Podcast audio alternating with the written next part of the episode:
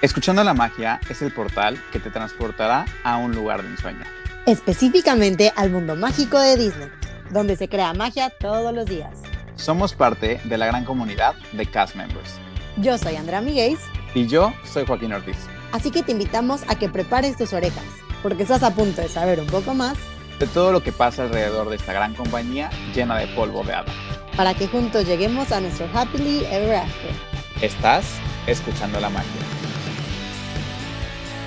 Hola, ¿qué tal? Bienvenidos a todos. Ya saben, su podcast favorito de Disney, que sale todos los martes, porque sé que nos escuchan el martes.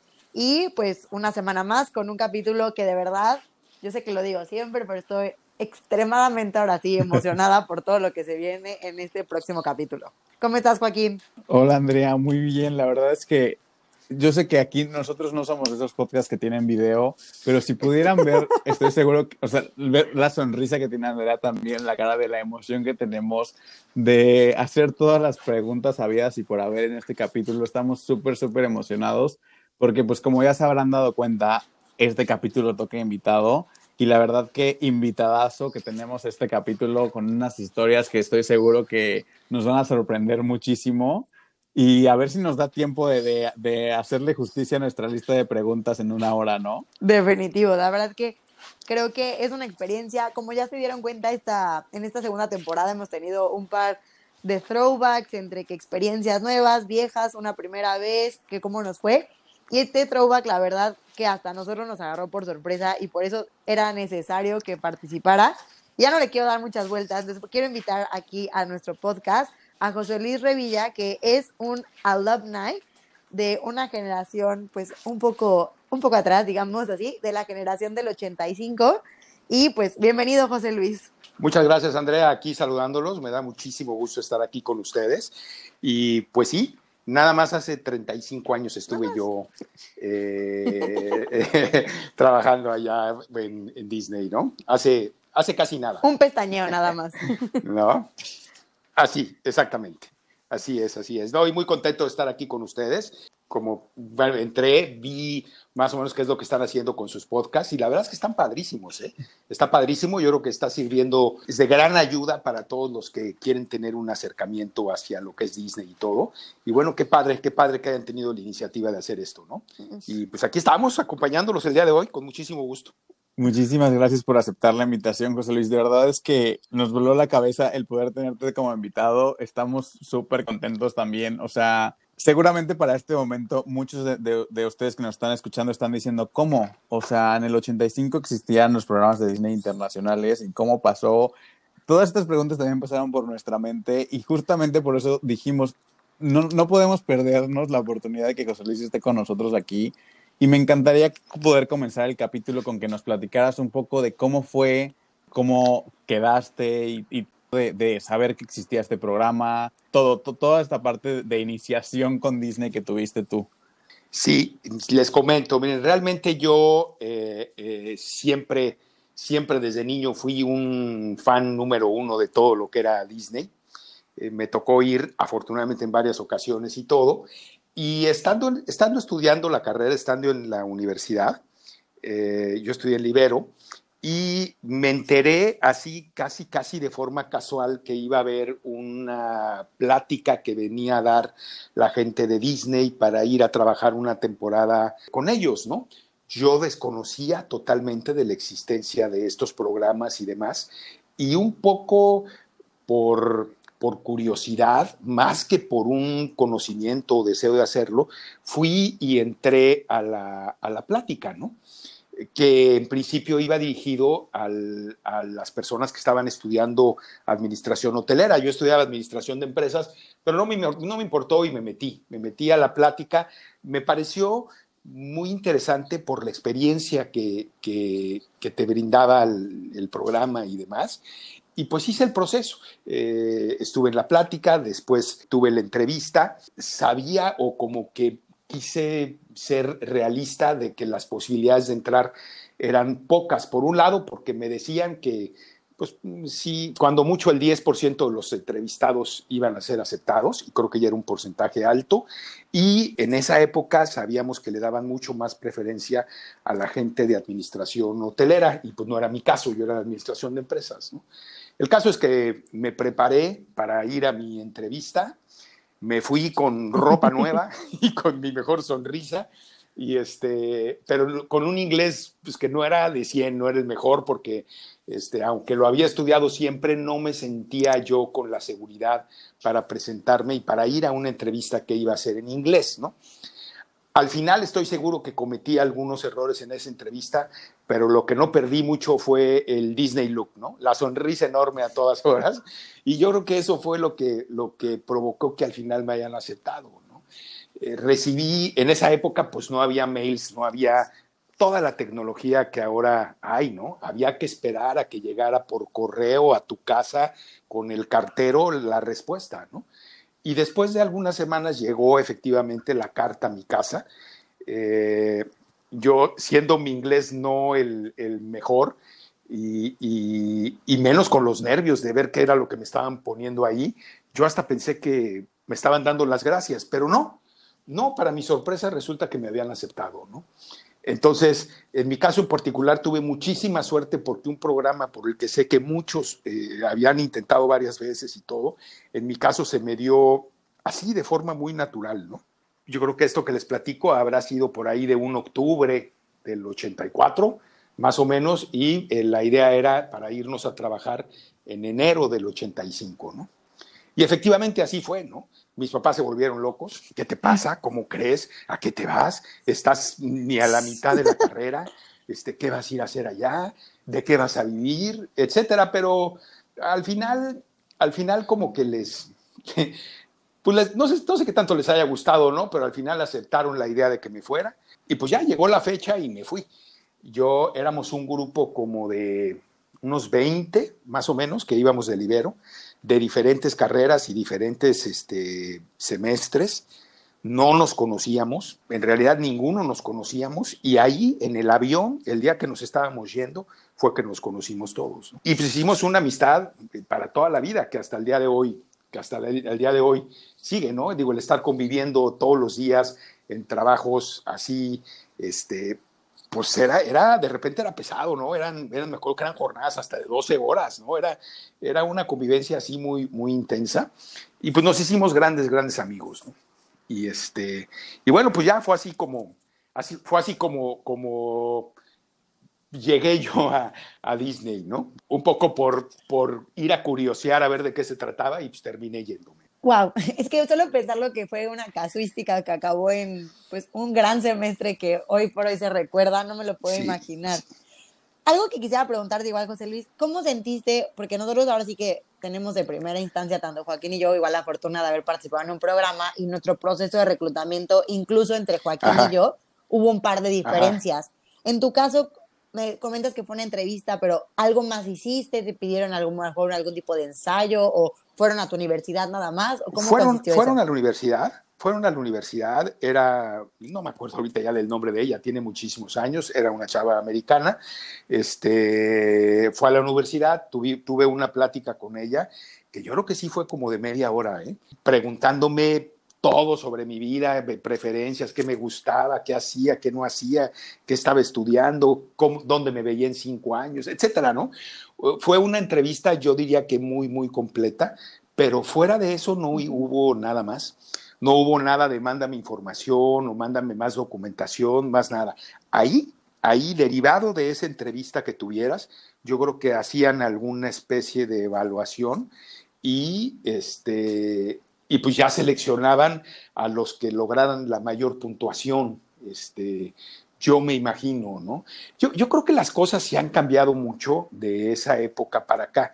Yo me acuerdo que en esa época hacían, no sé si todavía sea así, pero hacían mucho hincapié en el Disney look, ¿no? En el Disney look, el, el, yo creo que ahora ya el, el, mundo está mucho más abierto a situaciones, por ejemplo, de un inocente tatuaje, que en esa época era algo prohibido, ¿no? Si traes un tatuaje no entras a Disney, ¿no? Había, había cosas así, este, eh, había cosas que eran así muy drásticas, ¿no? El tatuaje no está permitido, el, el pelo, la barba, o sea, parece que te estoy describiendo, pero, pero, pero decían mucho de este, de este tipo de cosas, ¿no? Este, que no se permitían en esa época. Y pues yo llegué, eso sin saber por dónde iban a ir, yo, yo llegué con lo que entendía que, que tenía que ser, ¿no? Entonces dije, no, pues me voy bien peinado, me voy súper arreglado y me voy con una sonrisota y, y, tratar de ser lo más natural posible en la entrevista, ¿no? Y yo creo que así fue, o sea, creo creo que también tenía que ver que no pusieras por delante el tema económico, ibas por la experiencia, porque supe que quien manejó eh, dentro de su entrevista el tema económico, porque quiero ahorrar, porque voy a regresar y me voy a comprar un coche, creo que no sumaba puntos. En cambio, si veían que ibas por la experiencia real, creo que eso pesaba también, ¿no? es lo que les puedo decir respecto a ese tema, ¿no? Este, una entrevista, no hubo más. Una entrevista y ahí te, y ahí te calificaban, ¿no? Wow, la verdad es que sin duda el proceso ha cambiado muchísimo, creo que para bien en algún Ajá. aspecto, pero a ver, la única duda que me queda en, en, con esto para pasar a la siguiente pregunta como tal es, para, en, para ser como calificado o candidato a esta entrevista, ¿te anotabas y alguien decidía si podías pasar o no a la entrevista? ¿O simplemente era todos los que quieran van a pasar a la entrevista? Creo que dependía, había un cupo limitado para entrar a la plática, que era en un, en un aula mayor, ¿no? Entonces, por ponerte un ejemplo, eh, tenías que haber tenido la suerte de ser de los 50 o 60 que habían entrado, que habían logrado entrar a la plática, porque era requisito indispensable para poder anotarte a la entrevista haber estado en esa, haber estado en esa conferencia, ¿no? Sí. Entonces creo que era el único filtro, o sea, era el único filtro haberte presentado, haber dicho sí, soy estudiante de la universidad, aquí está mi credencial, este, ok, pásale, y, y ya, ya pasaste el primer filtro. El segundo, sí, wow. sí, ya pasaste el primer filtro, que era estar presente. Ok. Estar presente. Creo que ahí sí había un tema de suerte. Creo que ahí sí había un tema de suerte de enterarte, porque pues era difícil enterarse. No es que llegaran y pusieran pancartas por toda la universidad para que toda la universidad estuviera enterada y todos aplicaran. No, era era como un secreto dentro de la universidad, que así como unos Illuminatis se enteraban, ¿no? O sea, solo algunos se enteraban. Yo me enteré porque un compañero mío de una materia que tomábamos de esas de extensión universitaria, que no era de mi carrera, no me acuerdo ni qué estudiaba él, yo llegué, me senté junto a él, ¿cómo estás? No sé qué, y él me dijo, oye, ya, este, ¿no vas a ir a la, a la plática de Disney? La va a dar ahorita en una hora aquí en el aula mayor. Yo, pues, ¿de qué me estás hablando? No, no de tal cual. Ah, pues no pensaba ir, pero vamos, ¿no? Así, así de casual fue mi caso, ¿no? Y, eh, y, y pues ya, entonces, este, ¿quiénes íbamos? Los que nos enterábamos los que nos enterábamos y tenías el tiempo, a lo mejor tenías un examen y no ibas a poder ir a esa plática, ¿no? O a lo mejor tenías una clase o no podías o no querías, ¿no? En esa época en Libero se daba mucho el jugar dominó todo el día en la cafetería, ¿no? Hubo quien a lo mejor prefirió irse a jugar esa tarde dominó a la cafetería y, y no meterse a esa plática porque pensó que no tenía sentido, como me pudo haber pasado a mí, pero yo dije, vamos, vamos a ver de qué se trata, ¿no? Y me llamó la atención con muchas dudas, con muchísimas dudas de, qué es esto, pero aún así dije, pues vamos a la entrevista, no pasa nada, ¿no? Yo creo que a todos nos pasa, y aunque a mí me pasó hace muchos años, cuando estás en esa etapa de la vida, donde estás a la mitad de la carrera y que te entran muchas dudas, o sea, a dónde vas, a dónde todo, el que de repente se te presente una oportunidad como estas, yo creo que sí te abre mucho el panorama y todo, y aunque da miedo de repente o mucha incertidumbre de a qué voy, pues está padrísimo intentarlo, ¿no? Y bueno, fue así mi caso, ¿no? Fui a, fui a, la, la plática esta, después fui a la, a la entrevista y pues ya tuve la suerte de que me aceptaran, ¿no? tuve la suerte de que me aceptaran y yo todavía después tuve la suerte de, de o ya, o de, de convencer a mis papás, pues estaba yo muy chavito, me pudieron haber dicho, no vas, estás loco, ¿no? Sin embargo, pues ya los convencí, todo, y, y bueno, me fui, me fui, ¿no? Y, y, bueno, pues así fue, así fue mi, mi ingreso a, a este programa de Disney, ¿no? Yo tengo sí. una pregunta. ¿Tú sabías desde la entrevista que ibas a ir? No quiero todavía revelar mucho dónde trabajaste, eso lo puedo sí. decir después. Pero tú sabías que ibas a ir a trabajar ese lugar o fue sorpresa o desde el inicio sabían a dónde iban. Yo no tenía ni idea de nada. de nada. Solo sabíamos que íbamos a Disney, que íbamos, que íbamos okay. en un college program que se llamaba Cultural Representative o algo así. Y, okay. y, y, y, teníamos idea que íbamos a trabajar, o sí, sí se nos avisó que íbamos a trabajar en el pabellón mexicano de Epcot Center. Epcot, este, pues era muy nuevo para muchos, este, porque pues era relativamente reciente, no me acuerdo en qué año abrió, abrió Epcot, pero cuando yo llegué era muy nuevo Epcot, ¿no? Entonces, este, sí sabíamos que íbamos a un, a un Cultural Representative en un college program, pero no sabíamos ni dónde íbamos a trabajar, ni dónde nada. Y es más, para serte muy honesto, yo creo que ellos tampoco sabían. O sea, Disney tampoco sabía dónde iba cada quien. Y entonces tú ya llegabas y decían, a ver, tú tienes tal perfil, la cantina, tú tienes tal perfil, merchandise, tú tienes mal, tal perfil, el San Angelín, y así, ¿no? Este, yo, yo sé, ¿no? A los galancitos siempre los mandaban al San Angelín. en serio, en serio, los galanes se iban al San Angelín y además cobraban este, propinas, ¿no? Entonces ellos de repente ganaban el doble que todos nosotros, ¿no? y este, a mí me tocó la cantina. Bueno, perdón, no decir. No, no, está bien, no, al contrario, quería que tú lo, que tú lo compartieras. No quería yo revelar la información. ok, ok, pero bueno, ya me tocó, me tocó trabajar en la cantina, pero yo no sabía, no tenía ni idea, ni idea. Okay. Tengo experiencias, eh, no sé si quieran que se las platique ahorita, muy padres, por ejemplo, en esa época, porque tenía uno de mis compañeros con los que estuve allá, que era un cuate que venía de, de familia de empresas súper importantes y, todo, y un día nos tocó este, eh, estar limpiando las mesas y estar llevando todas las cervezas vacías al basurero, ¿no?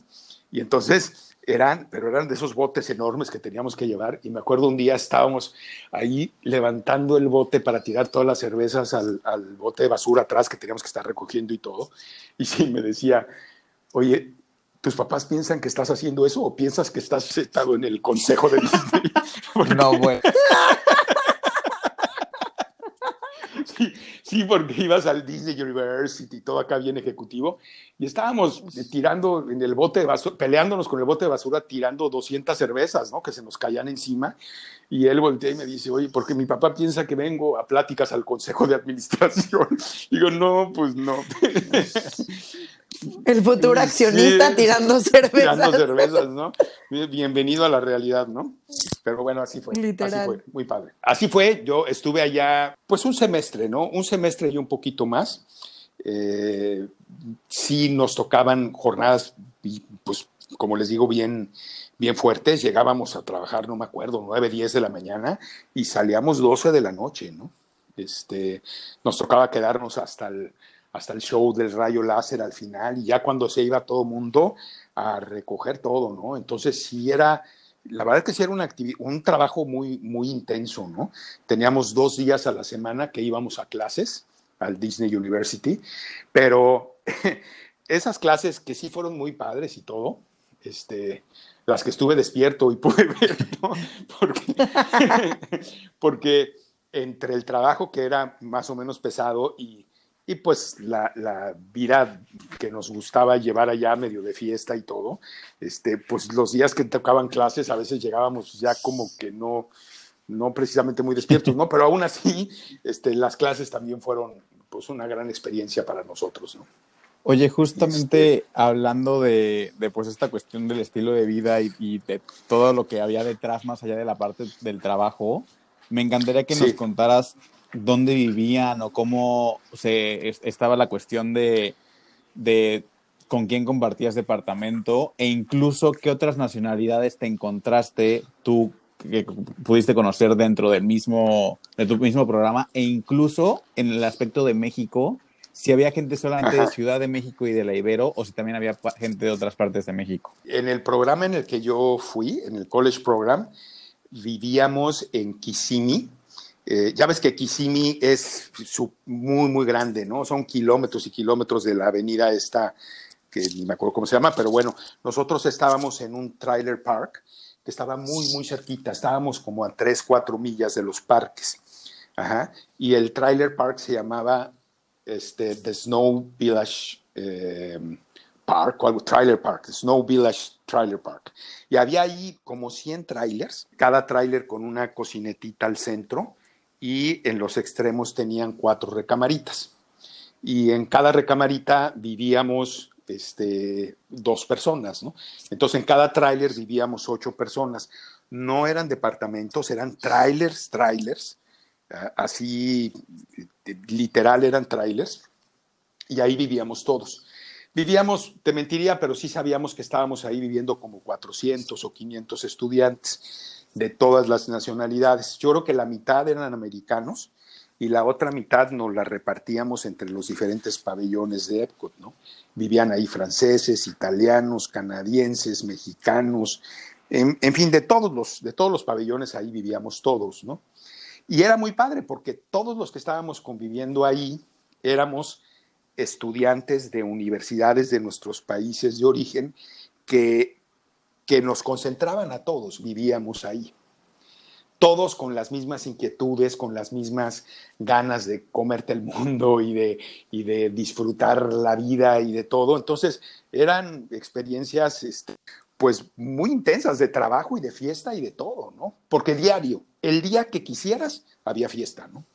Entonces, era, era, era, este, pues muy intenso eso. Imagínate, con 400 o 500 estudiantes viviendo ahí todos juntos, de diferentes nacionalidades, fuera de nuestras casas y todo, pues se prestaba mucho el que diario hubiera algo que hacer, ¿no? Este, desde salir eh, eh, un ratito en la noche algún bar, algún antro, algún algo, hasta pues simplemente eh, ir a darle la vuelta al mundo en Epcot, lo cual implicaba tomarte una cerveza en cada pabellón y ya cuando dabas dos vueltas pues ya salías fumigado. Pero bueno. Sí, sí, sí. sí, sí, sí Dos vueltas, wow. Este, y ya entonces era muy intenso. En el caso de México, eh, yo conviví, en ese tráiler, en, en, el, en el trailer park, en Snow Village, vivíamos exclusivamente los que íbamos en el college program.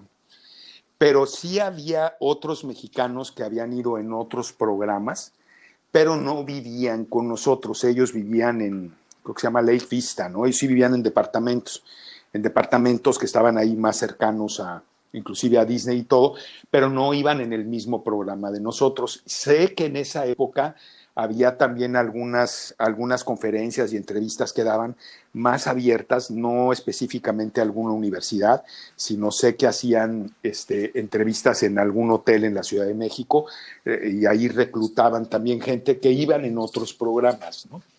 Entonces, este, eh, bueno, así es como funcionaba, ¿no? Yo, yo el programa en el que fui sí fue 100% eh, con, con, compañeros de, de, la Ibero y todos vivíamos en el mismo lugar, ¿no? En el, en el, en el trailer park este que les digo, ¿no? Yo quiero igual como poner un poquito en contexto para los que a lo mejor la memoria no es su fuerte, pero bueno, Magic Kingdom abrió en el 71. Eh, Epcot abrió en el 82 y tú llegaste tres años después y Hollywood Studios todavía ni había abierto. O sea, Hollywood Studios todavía era una construcción, me imaginaría, porque abrió en el 89. A lo mucho existía lo que era como, no sé si existía como un Pleasure Island o lo que hoy conocemos como Disney Springs. Todo eso sí te tocó. O sea, ¿qué, qué tanto? O sea, quisiera que nos platicaras un poquito de cómo, para lo que para ti era Disney en ese entonces, porque claramente, pues, Joaquín y yo todavía no habíamos llegado a este mundo. Entonces, como que el mundo que tú conociste de Disney no me lo puedo imaginar hoy, yo a lo mejor sin un Animal Kingdom, por decirte algo, ¿no? O con la cantidad de hoteles que hay hoy. Entonces me encantaría que me platicaras como esa vida Disney muy bien. que tú Sí, efectivamente, ahí estaba Epcot Center, estaba Magic Kingdom y todo lo demás eh, estaba creándose, ¿no? Todavía no había mucho, ya estaba la zona del Disney Village, que, que inclusive creo que ahora le llaman Downtown Disney, y esa zona del Disney Village sí estaba muy padre, este, pero era muy diferente a lo que es ahora, ¿no? Estaba muy cerca de esa zona del Disney Village, había otros dos parques que eran parques de agua. Eh, creo que es el Blizzard Beach y otro parque que ya no me acuerdo ahorita, no, más, no sé si sigue existiendo, que simula como nieve. Entonces era como si fueras a esquiar a la nieve, pero eran parques de agua también, ¿no? Y era lo que había básicamente. Y para nosotros, por ejemplo, la vida de fiesta y la vida nocturna era irnos al Disney Village, lo que ahora es Downtown Disney, y los hotelitos que había ahí alrededor. Estaba, todavía, por ejemplo, existe hoy ahí el Hilton y existen varios hotelitos, pero por ejemplo, en uno de esos, que creo que era un hotel Howard Johnson, una cosa así, había el que era el antro de moda de esa época, que era The Giraffe. y The Giraffe era una cosa impresionante donde desde las 3, 4 de la tarde llegabas y había un buffet impresionante de langostas y de camarones y de todo, súper barato. Y ahí llegabas desde la tarde y después se convertía en, en antro y se hacía la fiesta enorme. O sea, por ejemplo, en ese hotel, en una habitación hasta arriba, este, estaba reservada y ahí llegaba Michael Jackson. Ahí llegaba Michael, cuando iba a Disney, ahí llegaba ese hotel y se quedaba hasta arriba. Y, y, era bien sabido cuando estaba Michael Jackson ahí, todo el mundo sabía, no, está ahorita allá arriba, no me digas. Bueno, este, así era, ¿no? Y, y, bueno, más o menos así era la vida, era también salir, iba, algo obligado era salir a, a, Orlando, Orlando, ¿no? En tus días de descanso, ir al Church Street en Orlando, ir a los centros comerciales, porque obviamente, este, pues eran también visitas obligadas, ¿no? En aquella época, nada que ver, había un mall que era el Almonte Mall, creo que se llamaba, que íbamos muchísimo ahí, ya ahorita ya se hicieron viejitos esos lugares, ¿no? Ya hay muchos muy nuevos y todo, pero era también parte de, de salir. O en los días de descanso, algo de lo que nos gustaba mucho hacer es agarrar el coche e irnos hacia, hacia el sur, hacia Fort Lauderdale, que era una fiesta enorme también en esas épocas, uh -huh. ir para allá, ¿no? Nos gustaba mucho salir en nuestros días de descanso, sí salíamos mucho de la zona de Orlando, nos gustaba irnos hacia Fort Lauderdale o hacia Miami, hacia Tampa, hacia Daytona, este, nos gustaba mucho salir hacia esos lugares, ¿no? Y siempre había forma, ¿no? Siempre había forma. A mí, a mí me pasó algo muy curioso, porque de hecho a mis amigos les da muchísima risa esa experiencia, porque yo estaba acostumbrado en México desde muy chavito a que andaba siempre en coche, ¿no? Y cuando llego a vivir Orlando, pues ahí te mueves en la camión, en, el, en las vans que te da la empresa para ir y venir de, de donde vives a, los parques, ¿no? Pero en tus días de descanso que quieres salir a algún lado o otro, pues ¿cómo te mueves, no? Y, y bueno, el caso es que un canadiense, este, quién sabe en qué problema se metió que lo despidieron. Algo hizo, algo hizo que lo despidieron. Pero además le dijeron, tienes eh, no sé cuántas horas para dejar el país. Y, y, era del, del, programa, pero quién sabe en qué problema se enredó. Y, este, y entonces tenía un coche, ya viejito y todo, pero tenía un coche y dijo, es que ya no llego a la frontera, ya no llego. Bueno, le compré el coche por 500 dólares. vio la oportunidad y de aquí sí, soy. Sí, sí, sí. sí le Gran compré, inversión. Yo te lo compro, vale, va, va, va. Y le compré el coche por 500 dólares, fui, lo puse a mi nombre, lo lavé, lo medio arreglé y todo, y pues ya era yo el que tenía coche de todos mis compañeros mismo que sirvió para pasearnos por toda la Florida, ¿no? o sea, apenas llegaban los días de descanso, vámonos, ¿no? Vámonos. Y, ya, la verdad es que le sacamos mucho provecho. Hoy cuando veo fotos de, esa coche, de ese coche, que por ahí las debo de tener, la verdad me da risa, ¿no? Porque pues, estaba medio chocadito y medio tenía varios detalles, pero hijo, cómo lo quise ese coche porque fue lo que de repente me dio alas para moverme más allá de los parques y poder disfrutar, pues, todo lo demás que te brinda el estar viviendo en esa, en esa parte del mundo, ¿no? Este, el poder moverte un poquito más, ¿no? Y ya, ya cuando me regresé, este, lo vendí por los mismos 500 dólares. Sí, no. No, no, además, Oye, no se devaluó todos mis ni amigos nada saben, carro, o sea, muy lo quieres, pero me lo regas con el tanque lleno. Entonces mi gasolina gasté, Una super inversión, sin duda. ¿verdad? Sí, sí, sí. Muy divertido. muy Literal. Y bueno, pues más o menos así. Es ¿no? que, no, de verdad es que yo estoy con la boca abierta y estoy seguro que Andrea también. E incluso Ajá. me gustaría también, eh, pues mencionando Sí. justamente, acoplando las fechas que Andrea mencionó, uno normalmente hoy por hoy cuando piensas en Orlando dices, ok, Disney Universal, pero Universal abrió en 1990, entonces tampoco Universal era una opción. Aunque sí existía un SeaWorld en ese entonces, pues al final, pues teniendo Claro. un coche, por supuesto que quieres irte lo más lejos posible para po- poder abarcar y conocer todo lo que era Orlando, me imagino. Creo, insisto en que, wow, qué buena inversión, sin duda. Ahí estaba la oportunidad y se tomó, porque estoy seguro que si en ese momento no hubieras tomado esa decisión, alguien más lo habría hecho. O sea, porque, pues, Claro. o sea, incluso también hoy creo que todos nosotros lo vemos muy, muy sencillo en el decir como, ay, pues un taxi, un Uber, un Lyft, lo que sea, pero pues ahí no era pues tan sencillo el poder eh, pues tenerlo así, tan a la mano.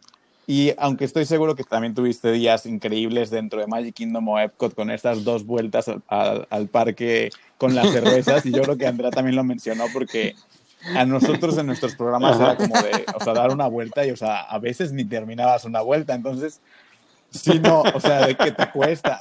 Y- No hay o sea, ni verdad, una. En dar una experiencia rápida, cuando yo lo hice, tuve que hacer una pausa en algún punto, me dormí en algún área verde y seguí, o sea, porque yo, yo ya no podía. Entonces, do- dos vueltas, Sí, así es. mis respetos, la verdad. Sí. Este, y no- me encantaría Sí. que nos platicaras este, también cu- cuáles eran o qué tenías tú como beneficios como cast member en ese entonces, que tú, wow, o sea, más Ajá. allá de, de la- de las cuestiones de actividades que tú decidías hacer, ¿qué, qué, qué Ajá. beneficios había en, siendo parte de la comunidad de cast members? Bueno, tenías acceso obviamente a todos los parques, este, sin, sin mayor eh, eh, eh, eh, desembolso ni nada, tenías un montón de, de, de- de facilidades para pago de, digo, es que eran muchas cosas, ¿no? Eh, tanto temas médicos, yo por ejemplo estando allá tuve una infección muy, muy fuerte en los ojos, este, que resulta que es un, un bicho raro que en cierta época del año está por allá, que le llaman pink eye, y traes una irritación durísima de ojos, y me, me pegó, y olvídate que el servicio médico de Disney, que me tocó vivir esa experiencia, pues fue de primera conmigo, ¿no? Y no me costó nada. Y ya ves que los servicios médicos en Estados Unidos es algo caro, ¿no? Y, y Ujú. muy, muy caro. A mí no me costó nada. O sea, el apoyo en cuanto a este tipo de, de situaciones fue, para mí fue increíble.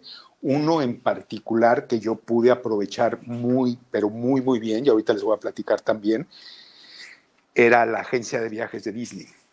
Que, sí, o que, que a veces estando trabajando ahí, pues, este, ¿cómo le haces, por ejemplo, para aprovechar un vuelo a Europa, por decirte algo, ¿no?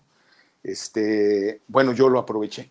Yo lo aproveché, esto, esto fue ya hacia el final, siendo todavía miembro de cast members y todo esto, este, tuve acceso, ya, ya había terminado mi, mi programa, pero seguía vigente como mi, mi número, mi, no sé qué sería, que por nada, por nada conseguimos unos boletos para irnos a Londres, ¿no? Y fue a través de la agencia de Disney, ¿no? Que imagínate los convenios que tienen ellos, ¿no? Y que en esa época sí los bajaban, no sé si hoy funciona así o ya no, pero nos daban esa facilidad a nosotros de precios súper especiales para viajes, no solo así más largos, sino para algún otro tipo de, de, viajes más sencillos, más cercanos o todo, también nos daban muchísimas facilidades, ¿no? Entonces, este, pues yo creo que era eso, ¿no? Básicamente, eh, aparte de que, aparte de que, aunque ciertamente no iba uno por el tema eh, económico, este, pues yo me acuerdo que yo hago cuentas hoy, convierto a pesos y sí digo, ah, caray, pues si no me iba nada mal. ¿no?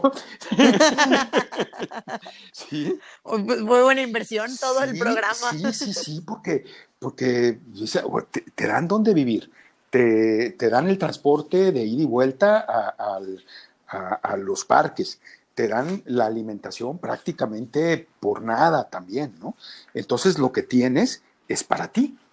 Es, realmente es para ti, para ahorrarlo o para gastártelo en lo que quieras, ¿no? Fue, fue, un poco lo que a mí me pasó, que yo, fíjate, yo, yo cuando, cuando vi que más o menos podía generar algo de ingresos y todo y que no me los iba a gastar, este, dije, ¿sabes qué? Pues cuando regrese a México, eh, no pensé ni en poner negocio ni en nada, yo dije, voy a comprar un coche nuevo voy a llegar a México, voy a estrenar coche, ¿no? Este, y entonces pues ya como que me hice el hábito de que pues vamos a ahorrar, ¿no? No, no, no, no te lo vas a gastar, aquí no, no gastas esto, ¿no? Eh, claro que al final del camino como aproveché eh, la agencia de viajes, me fui con otros dos amigos de, México también y, y, ya terminando el programa, no, pues nos echamos, creo que fueron dos meses de mochilazo en Europa sensacionales, que fue otra de las experiencias más grandes de mi vida, que está pegadita con la experiencia de, de, Orlando y para mí es una misma, ¿no? Para mí es una misma porque va todo de la mano, terminó el programa, pues vámonos, ¿no? ¿Qué pasa? Que yo ya no iba a regresar a hacer verano en la Universidad de México, yo tenía que regresar a México pues ya no me acuerdo hasta cuánto, hasta septiembre creo, y ya había terminado mi programa y, dije, pues vámonos, ¿no? Entonces todos mis ahorros se quedaron ahí, pero pues bien gastados, ¿no? en, este viaje que les digo que, hicimos después de, después de haber terminado el programa, ¿no? Sí, claro, como dices, aparte fue un todo, o sea, yo creo que, al menos Joaquín y yo creo que podemos coincidir que nos hemos dado ese gustito, ya sea en el mismo Disney, porque me dijeron que igual a lo mejor te daban descuento igual en mercancía y eso, o algo que gastaste después. Yo justo igual mi intercambio que acabé mi primer, yo hice verano en Disney en lugar de semestre.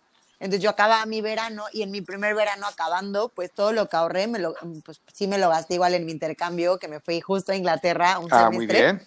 Y yo sentía lo mismo, sentía como mis dolaritos que me había ganado con el ratón, así como, pues hoy van a pagar mi, no sé, mi tren a algún lugar o algún boleto de avión. Claro. Se sentía todo como, claro.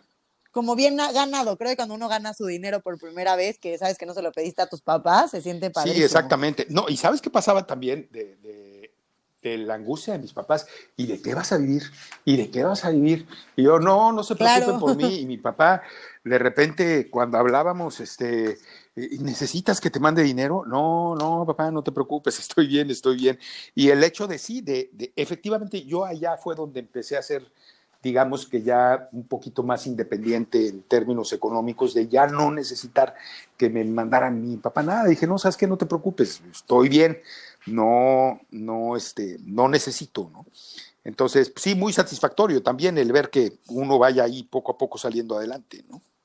Entonces, este, así fue. Y sí tienes razón, ahorita ya, ya hasta se me había olvidado, pero sí, los descuentos que te daban para productos y para todo, pues eran muy buenos también, ¿no? ¿Verdad? Entonces, este, pues sí, así, así era más o menos eso. Para que se hiciera la reinvención ahí mismo. O sea, te pagan y tú le vuelves a pagar a la misma compañía sin ningún problema. Todos los que. Sí, todo se queda ahí, ¿no? Sí, sí. Joaquín es experto en ese tema. Sí, sí, sí. Fíjense que hay, hay un tema, Albert, este, muy chistoso porque ya después regreso a México y tenía uno ese plus de que había estado en Disney y, efectivamente mucha gente se acercaba a ti para preguntarte, ¿no? Oye, este, ¿cómo lo hiciste? Yo quiero irme, yo tal, pero eras, te volvías en atracción, ¿no? de, que, todo el mundo quería, quería preguntarte. Bueno, les comento esto porque sí, sí está muy chistoso. O sea, conocí unas amigas y sale al tema, oye, me gustaría que nos platicaras cómo está eso de Disney y a mí me gustaría ir y todo, ¿no? Y total, con una de ellas le digo, sí, claro que sí, el día que quieras, con mucho gusto nos reunimos y, y platicamos.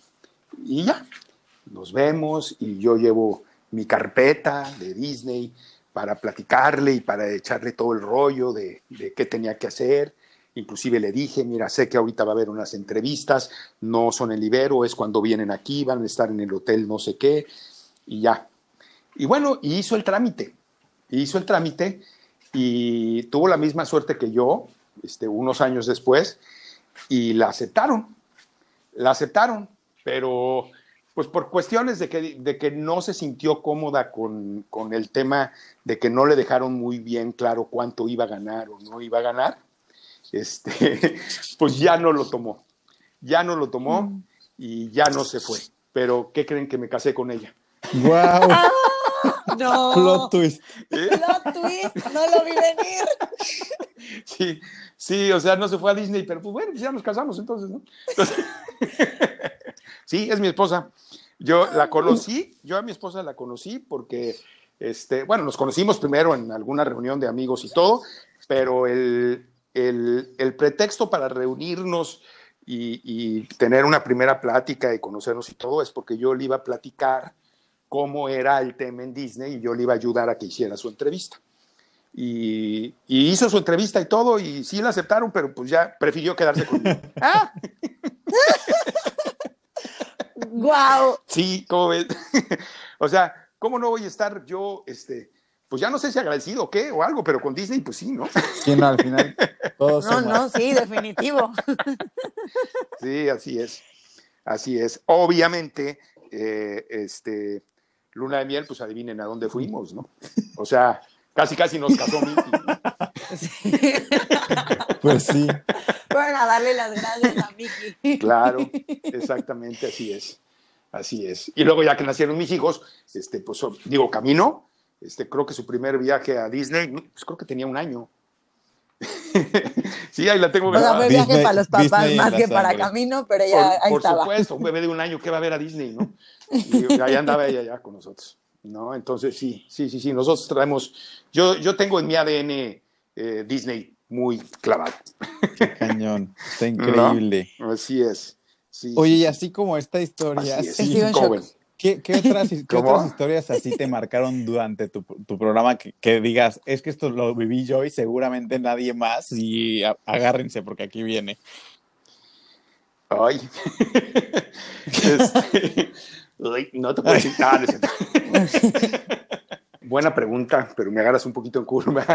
Yo creo que el lado formativo de, de como les platicaba hace ratito, ¿no? De este amigo, eh, eh, este sí era compañero mío de la carrera de administración de empresas, con una visión diferente de las cosas y que de repente como que siente uno que el mundo no lo merece porque estás ya en la carrera y tú ya te ves casi casi sentado en el consejo de administración de alguna empresa, ya sabes, soñando a lo grande, y de repente el- la, la oportunidad que te da la vida de aterrizarte y decirte, eh, no, aquí las cosas son así, creo que es creo que es súper formativo.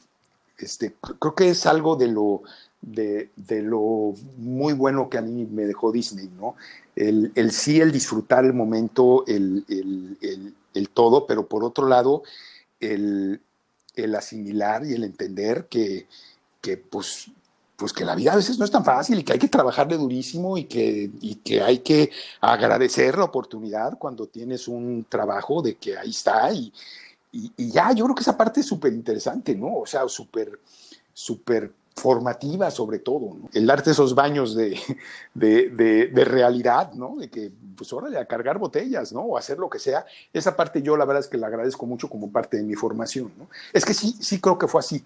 Más allá de la experiencia de vida, de del haber hecho grandes amigos, del haber tenido experiencias así muy especiales y todo, este, creo que, creo que esos seis meses fueron de un aprendizaje enorme para mí. Así, eh, pero yo cuando me fui, en enero del 85, era una persona. Cuando regresé, en septiembre o cuando sea que haya regresado, no me acuerdo cuándo fue, este, nueve meses después, yo era otra persona. Yo era otra persona.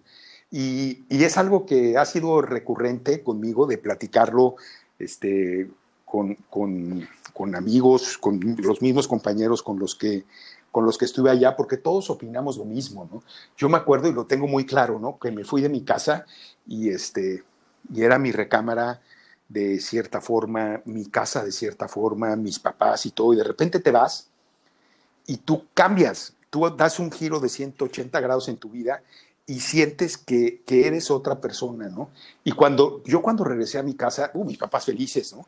Fueron por mí al aeropuerto y mi mamá lloraba y todo, y, este, y ya, qué padre, ¿no? Pero de repente cuando llego a mi casa y, y me doy cuenta que como que el tiempo ahí no había pasado y yo ya era otra persona, eso como que fue un, como si me hubiera echado un balde de agua fría y, y, de hecho sí, o sea, a partir de ese momento que yo regresé a México, efectivamente ya mi vida empezó a ser muy diferente, ¿no? Ya regresé, seguí estudiando, pero entré a trabajar, este, mi, mi chip de vida cambió por completo.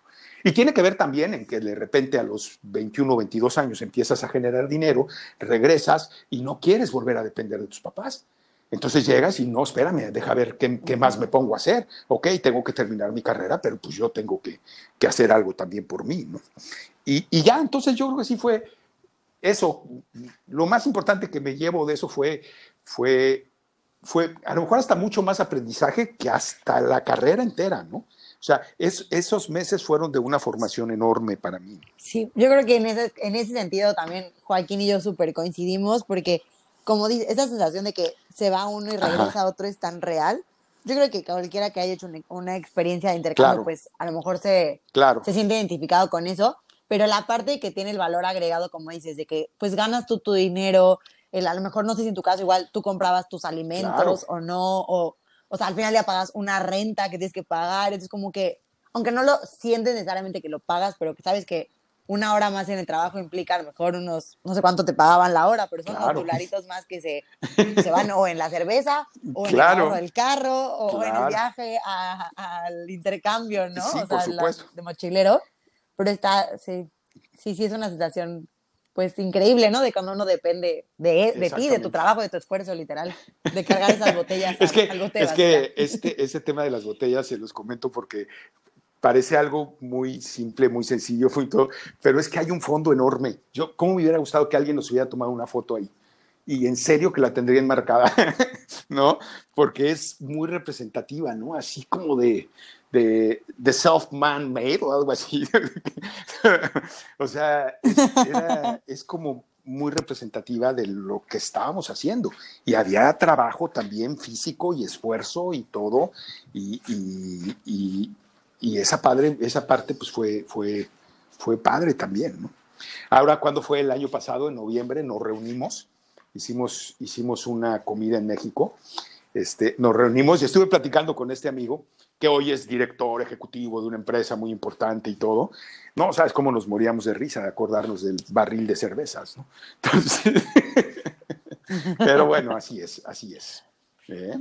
Oye, esta parte de que siguen manteniendo el contacto me encanta, porque al final creo que todos los que nos están escuchando que han sido cast members saben que realmente estar tanto tiempo con estas mismas personas realmente forma un lazo muy, muy fuerte. Y digo, al final poder entrar como en este, pues, shock de que al final son 35 años y que hoy se sigan viendo y que nos estés diciendo que hace unos meses tuvieron una reunión, pues realmente habla de, de, ese lazo que, aunque no hay un lazo sanguíneo, realmente sí hay una importancia de unos con otros y que al final es el querer saber, y estoy seguro, eh, aunque no conozco a, este grupo de amigos, creo que es el, tipo de personas con las que tú los ves una vez al año, pero puedes platicar como si los hubieras visto un día antes, ¿no? Sí, por supuesto.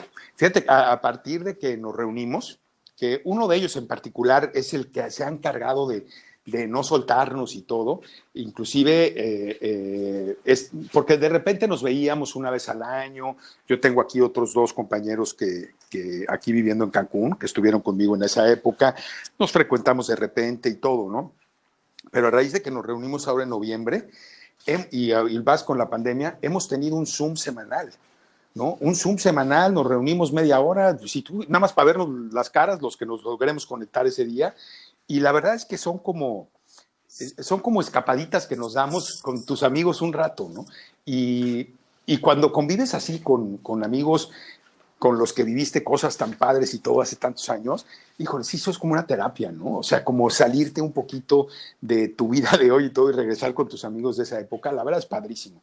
Sí, es, eh, dicen que, que la, la familia la familia, por un lado, pues es tu familia consanguínea, pero otra también, tienes otra que son tus amigos, ¿no? Eh, hay, por ahí lo he leído varias veces, ¿no? Que los amigos que duran más de siete años ya no son amigos, ya son familia, ¿no? Y pues creo que es el caso con ellos, ¿no? Sí hay, una, hay un vínculo muy, muy fuerte. Digo, nos pasa que nos conectamos, y no tenemos que decir nada. Nada más de vernos nos empezamos a reír todos. O sea, ya. Entonces, esa es como una buena señal. Ya nada más de vernos, de que ve nada más qué camisa te pusiste hoy, Rafa, quítate eso, ¿no? Esa camisa de flores está espantosa. O sea, eh, eh, hasta eso, ¿no? Hasta el molestarnos, hasta el molestarnos, lo disfrutamos mucho. Porque cuando eres un adulto ya más grande y todo, a veces, el, a veces no es tan fácil tener esa, esa libertad de explayarte y de molestarte y todo como lo, lo, eres, lo haces cuando estás más chavo, ¿no? Bueno, aquí nos pasa que nos reunimos y como que se nos, se nos, nos regresamos todos, ¿no? nos regresamos todos y nos comportamos y platicamos y todo. Es más, tenemos prohibidísimo hablar de política, hablar de, de, del coronavirus, y hablar, prohibidísimo, prohibidísimo hablar de eso. Nos reunimos a estar un rato y a convivir en, casi como amigos de esa época, ¿no? Y entonces pues, está padre. Está increíble. No dudaría, y yo ya como para ir cerrando un poquito, porque no queriendo ya, nos llevamos casi ya Ok. una hora, quería que nos contaras alguna última chocoaventura, a lo mejor que hayas hecho con, con este grupo de amigos que nos quieras platicar. Ajá. Hay una anecdotilla, así, para cerrar agradable y chistoso el capítulo. Sí, claro. Ay, sí, sí. Sí. Uno de mis amigos del college program eh, tenía, no sé si era el college program o él, no, no sé, me pierdo. No sé si era college program o él estaba ahí, pero él, él hacía el custom de, de Goofy y salía en el parque. Y yo en particular siempre he tenido un aprecio muy importante por Goofy. Y entonces, eh, un día platicando con él, este, salió al tema, ¿no? De que cómo me gustaría ponerme el, el, pues el disfraz, ¿no? De Goofy y salir. Y me dijo, pues el día que quieras, te espero, este, y sales un ratito. Y sí lo hice, sí lo hice. Obviamente para ponerte un, un, la caracterización de un personaje de esos, no es nada más ponértelo y salir, pues, si no es el doctor Simi. o sea, no, o sea, el, el, los movimientos están estudiados, el, el cómo, el, todo Sí, está súper estudiado. Y de repente sale alguien que no tiene ni idea porque soñaba con hacer eso, y tienes un amigo que dice, órale va, este, pues yo, yo salí al parque caracterizado de Goofy en Magic Kingdom, pero sin, sin, pues, sin saber bien los movimientos, sin saber bien los movimientos, ¿no? Y fue muy breve, salí tantito y se acerca un niño y me jala y me pide este, foto y me pide todo, y el problema es que no le calculé bien a la nariz. Y... Oh, Dios. No, no, no, fue nada grave, nada más se, le, se cayó y se dio un sentón. Pero, este, pero un besito agresivo. Sí, ya así como, como que lo compuse, nada más. lo levanté y el papá se me quedó viendo y yo, oh, no, ya sabes. Bueno, eh, seguía haciendo la actitud de Goofy. Sí, seguía haciendo la actitud. Sí, claro, eso fue. Eso Muy fue goofy más de goofy su que parte. el mismo Goofy, ¿no? claro. Pero sí, fue un ratito, salí cinco minutos, ya después del primer niño descontado, dije, no, no, esto no es lo mío. Ahí nos vemos. Mi trabajo está en la cantina, dijo. Y lo mío, lo mío es servir cerveza, ¿no? Entonces, entonces este, sí, No, así wow. Qué increíble. De verdad, es que yo creo, como decimos desde el inicio, no creo que este pudo haber sido un capítulo de dos Ajá. horas o más. Y qué increíble porque sin que fuera el mismo programa, la misma estación y el mismo tiempo, hay tanta conexión y que creo que la magia de los programas de Disney, esta oportunidad internacional, pues ha perdurado.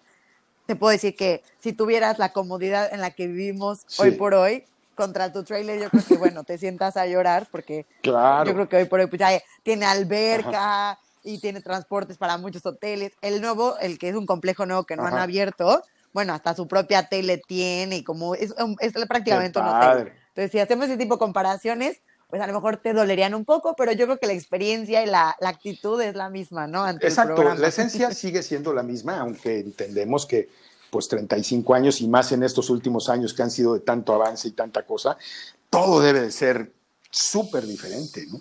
Súper diferente. Yo, este, digo, ahorita de, de, lo que escuché de los, del podcast de ustedes, de lo que platicamos y de lo que veo que soy, No, hombre, pues ya, ya, sí, lo mío quedó en la prehistoria, o sea, viviendo en un tráiler, ¿no? Viviendo en un tráiler, sin teléfono, no había celulares en esa época todavía, ¿no? O sea, yo me acuerdo, había en, ahí en Snow White, había de esos teléfonos antiguos de que les metes moneditas y le pedías a una operadora que te comunicara con este, con, a México, a casa de tus papás, ¿no? Y así era, así era, de, de, de, mis papás esperaban mi llamada semanal todos los domingos en la tarde.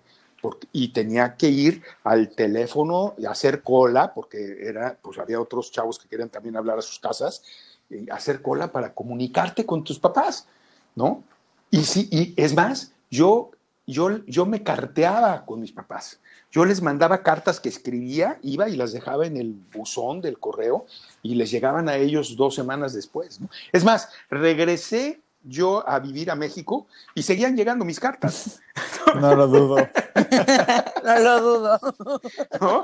Así era. Entonces, sí estás hablando de otra época totalmente distinta, pero en esencia, en esencia sí sigue siendo, sí sigue siendo lo mismo, ¿no?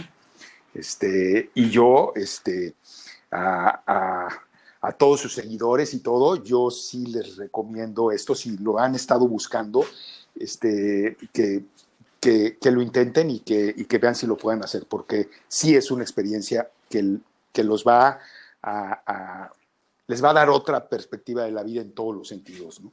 Entonces sí creo que es algo, eh, una experiencia muy, muy padre, que vale la pena, vale la pena tener.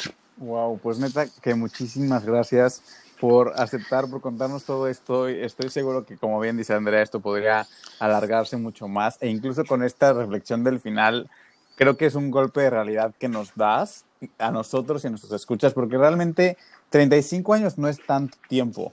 Y realmente ponerlo en una perspectiva de decir, ok, o sea, hace 35 años esto era lo, como se vivía, o sea, realmente estamos hablando de que, o sea, celulares inteligentes, bien, bien, como hoy los conocemos, pues llevan 10 años en el mercado y era una diferencia muy claro. distinta, ¿no? Pero al final, pues como Exacto. bien dices, la experiencia no cambia, todos tienen un programa muy distinto uno de otro, pero al final de cuentas, siendo cast member, te une a una haya 35 generaciones de distancia, seguimos sintiendo este tipo de conexión contigo y justamente por eso y para concluir con el capítulo, como es costumbre con todos nuestros invitados, nos gustaría hacerte unas preguntas para que nuestro público te conozca un poquito más en este lado Disney. Y eh, claro. la primera pregunta sería, ¿quién es tu personaje favorito de Disney? Goofy. No, pues cómo no, yo también con esa actitud, yo también. Ajá. Eh, a ver si coincide entonces. ¿Y cuál sería entonces tu película favorita? Eh, ahí sí tengo, tengo varias y no necesariamente aparece Goofy en ella. El Rey León, okay. sin duda, es mi película favorita de Disney. Ok. Y sí. bueno, a ver, yo sé que mucho Ep Epcot y en su momento Magic Kingdom, pero pues como nos lo estás diciendo, se ve que vas a Disney muy seguido. Entonces, ¿cuál sería tu parque favorito de Disney? Yo creo que más allá de que hayan nuevos parques y, y, todo, y que me gusta conocerlos y me gusta ir y actualizarme y todo, pero para mí, eh, Epcot, por, si tú quieres, por el arraigo, por haber trabajado ahí y todo, sí despierta en mí eh, unas emociones este, muy fuertes que ningún otro parque lo logra, ¿no? Entonces, definitivamente me quedo con Epcot. Perfecto. Yo encanta. soy de tu mismo equipo. Gracias por, por, por apoyar a Epcot, porque tenemos sí. pocos. Y sí, sin duda Epcot es un gran parque y seguro, pues al final es sí. tu segundo hogar. Por supuesto, por supuesto. Sí. Y a ver, ¿tu ride favorito? Mi ride favorito. Eh, ahorita, sí, ahorita sí ya brinqué varios años sin ir. De hecho, me urge ya regresar. Pero me encanta el Rock and Roller Coaster me vuelve loco. Me encanta ese. Me encanta y me gusta mucho en Epcot el, de, el del parapente. Ajá, so, sorry. Ya, ándale, ese me vuelve loco. Es el sorry, me encanta. Me encanta. Perfecto. No. Y sí. aparte de las cervezas en todos los pabellones, o si quieres también puedes elegir Ajá. una cerveza en específico, pero ¿cuál sería tu snack favorito Ajá. que siempre que vas a Disney dices, esto lo tengo que comer porque me encanta comerlo aquí? Eh, bueno, que, que, lo hay en todos los parques. No necesariamente. Eh, Tú. Sí, bueno, yo, yo llego y llego y lo primero que busco son las, las, las piernas de pavo estas. las turkey legs. Turkey legs. las turkey legs. Muy ricas. Esa es mi favorita. Me encantan, me encantan, me encantan. Ajá. Sí, siento que es como un must tu foto con tu turkey leg, si no, no puedes decir que fuiste a Disney, así te la comas o no. Sí, es como, sí, tienes sí, sí, que... me. Y obviamente en la cantina llegar y una chicken tostada que todavía hace poco las, las servían, pues es, pero eso también es porque tengo ahí un arraigo muy fuerte, ¿no?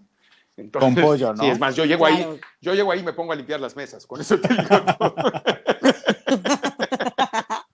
A ver, a ver, quítate de la caja. Ahí Sí, te voy a sí, decir, sí. Ya como- Ándale, ahí te voy. Quítate de la caja.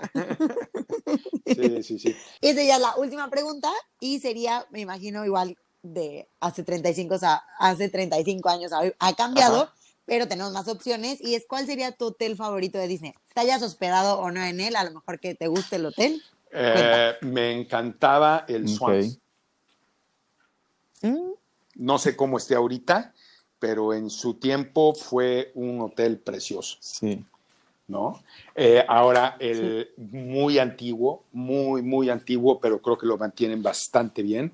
El Contemporary sigue siendo un, un uno tradicional, ícono, ¿no?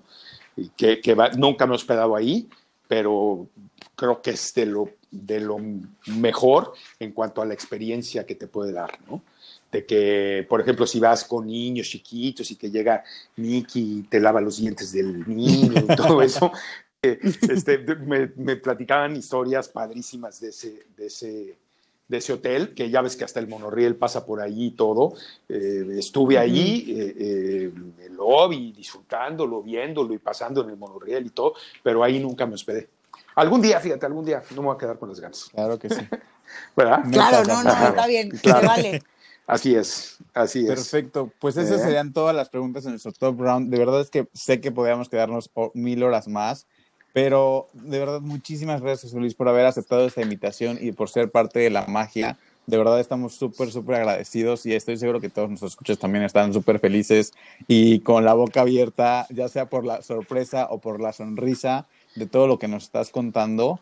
Y, y bueno, pues como ya saben y es costumbre, estaremos subiendo algunas fotos de José Luis para que ustedes puedan darle cara a la voz en nuestro Instagram, donde nos encuentran como escuchando la magia. Y de verdad estoy muy, muy agradecido por, por todo, por todo lo que nos estás compartiendo hoy.